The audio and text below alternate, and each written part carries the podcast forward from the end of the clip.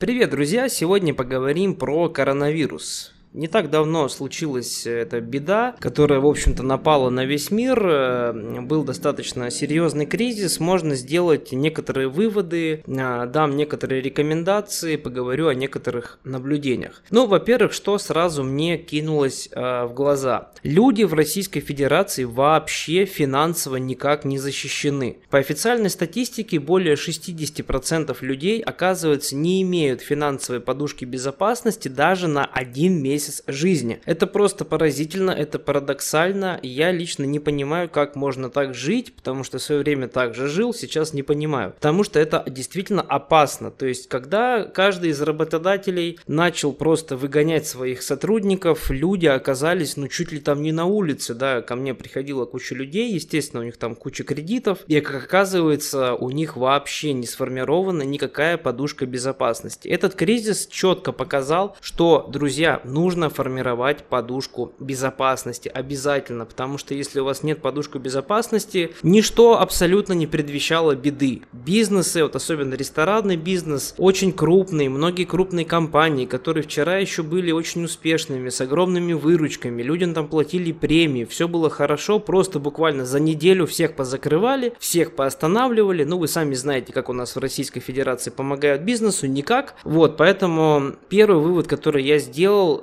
никогда не знаешь, чего ждать. Поэтому всегда должна быть какая-то подушка безопасности, причем она должна быть абсолютно диверсифицированная. Естественно, не нужно хранить деньги крупные в рублях, а нужно хранить в валюте, в чем хотите, акции, облигации, там кто-то даже криптовалюты немножко покупает. Это все приветствуется. Я считаю, что хотя бы на 6 месяцев жизни обязательно должна быть а, подушка безопасности. Ну и следующее, что мы увидели, это реальное отношение государства к нашим согражданам, да, ну, к нам с вами, друзья. Вот, мы четко увидели, что, оказывается, нас особо никто поддерживать не собирается, то, что Деньги налогоплательщиков явно расходуются не на этих самых налогоплательщиков, деньги непонятно на что расходуются, к сожалению. Если мы посмотрим на мировые тенденции, то мы увидим, например, что в Соединенных Штатах людям выдавали по 2, там, по 3 тысячи долларов, в Германии гражданам выдавали по 5 тысяч евро, в Российской Федерации, по-моему, выдали только по 10 тысяч рублей многодетным семьям. Ну да, на 10 тысяч рублей, конечно, можно прям расшиковаться, но, к сожалению, вот такие вот, друзья, реалии действительно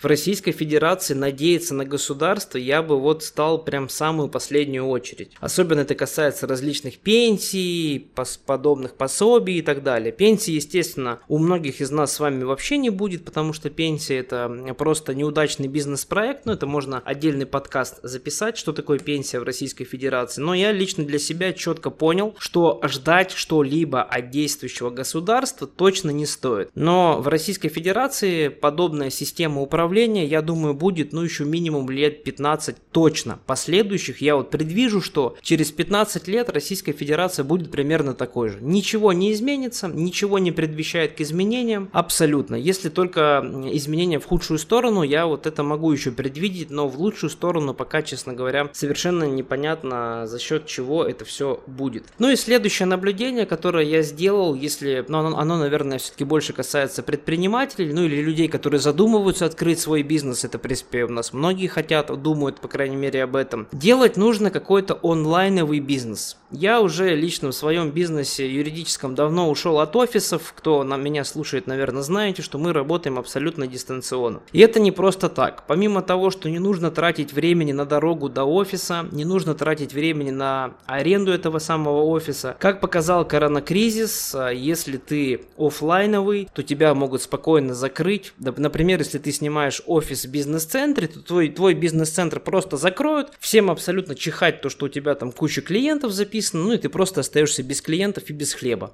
Вот, у нас, слава богу, таких проблем не было, потому что мы просто работали дистанционно, интернет закрыть невозможно. Поэтому, если вы планируете выстраивать какой-то бизнес, то я рекомендую выстраивать его именно в онлайне, ну потому что, друзья, так просто безопаснее, потому что коронакризис абсолютно вот четко показал, что государству вообще наплевать Если они скажут, все закрывать надо, потому что медицинская система в России слабая, она не может обслужить столько людей больных, поэтому государству проще всех позакрывать, всех поставлять дома без содержания. И, к сожалению, ничего особо вы с этим не сделаете, естественно, никакой помощи вы не получите, и поэтому, если вы вдруг планируете какой-то бизнес, обязательно делайте этот бизнес в онлайне.